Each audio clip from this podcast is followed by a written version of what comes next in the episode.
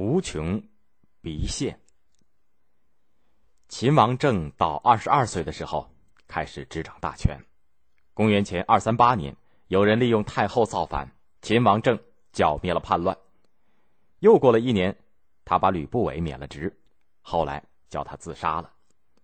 秦王杀了吕不韦，一心要统一中原，不断的向各国进攻。在这种情况下，燕太子丹觉得只有杀掉秦王，燕国才有好日子过。他把燕国的命运寄托在刺客的身上，一心收买能够刺杀秦王的人。有个杀人犯叫秦舞阳，有胆量，太子丹把他救了出来，收在自己的门下。连躲在燕国深山里的原秦国的大将樊於期，因煽动秦王政的兄弟长安君造反没有成功，逃到燕国。也来投奔太子丹，太子丹还请了很有本领的一位剑客荆轲。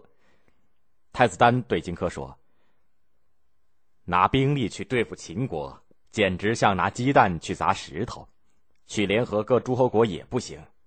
我想要是有位勇士打扮成使臣去见秦王，站在秦王的面前，逼他退还诸侯的土地，秦王要是不答应，就把他赐死。”荆轲说。秦国早想得到燕国最肥沃的土地都抗，那么都抗呢，也就是现在的河北涿州东部。我要是能够拿着都抗的地图去献给秦王，他也许能够叫我当面见他。太子丹就叫人把地图拿了出来。荆轲背地里又去见了樊於期，对他说：“秦王害死了将军的父母宗族，将军想报仇，我决定去行刺。”怕的是见不到秦王。我要是能够拿着将军的头颅去献给他，他准能让我见他。樊无期为了报仇，就拔出宝剑来自杀了。太子丹爬在樊无期的尸体上，呜呜的哭了一阵，叫人把尸体安葬了，把那个人头装在一个木头匣子里，交给了荆轲，又送给了他一把用毒药煎过的匕首。只要刺出秦王的一丝血，他就能够立刻死去。太子丹问荆轲：“什么时候动身？”荆轲说：“我有个朋友叫聂盖，等他来给我做个帮手。”太子丹说：“哪儿等得了呢？我这有个武士叫做秦舞阳，就让他当个助手吧。”动身的那天，太子丹和几个心腹偷偷的把他们送到了易水。挑了一个僻静的地方摆上酒席。喝酒的时候，太子丹忽然脱去了外衣，摘去帽子，别人也都这么做。霎时，他们变成了全身传笑，大伙儿都显得很悲伤。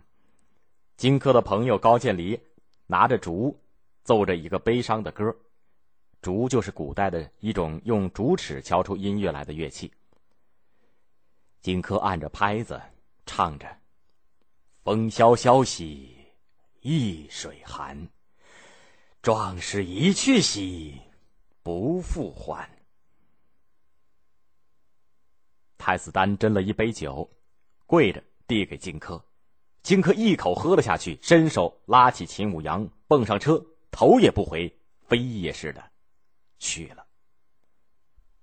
公元前二二七年，荆轲到了咸阳，通报上去，秦王政一听说燕国的使臣。把樊於期的人头和都抗的地图都送上来了，就叫荆轲去见他。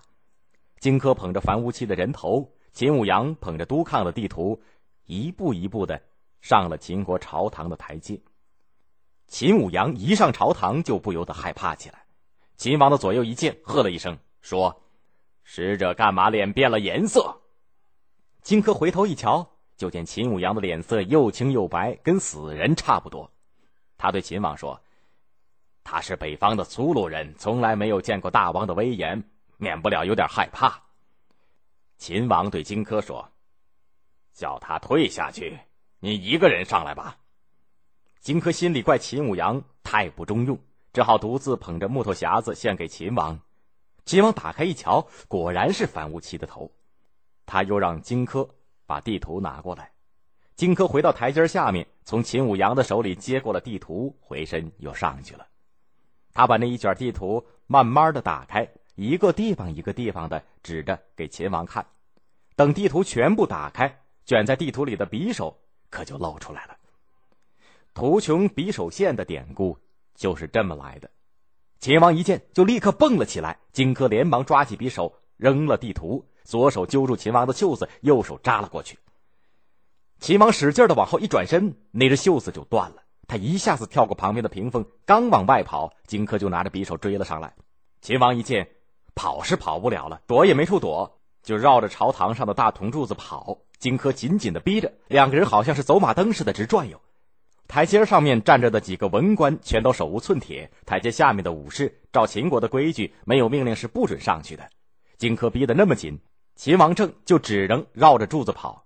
他身上虽说带着宝剑，可是来不及拔出来。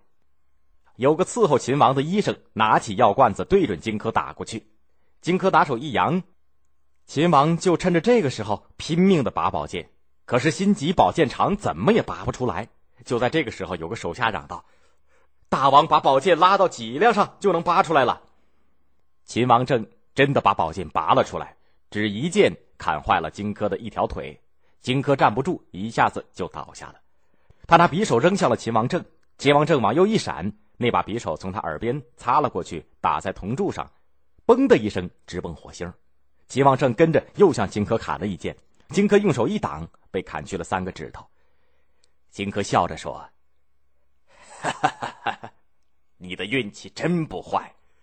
我本来想先逼你退还诸侯的土地，因此没有早下手，可你也长不了。”就这样，荆轲和秦舞阳没有刺中秦王，自己却被剁成了肉酱。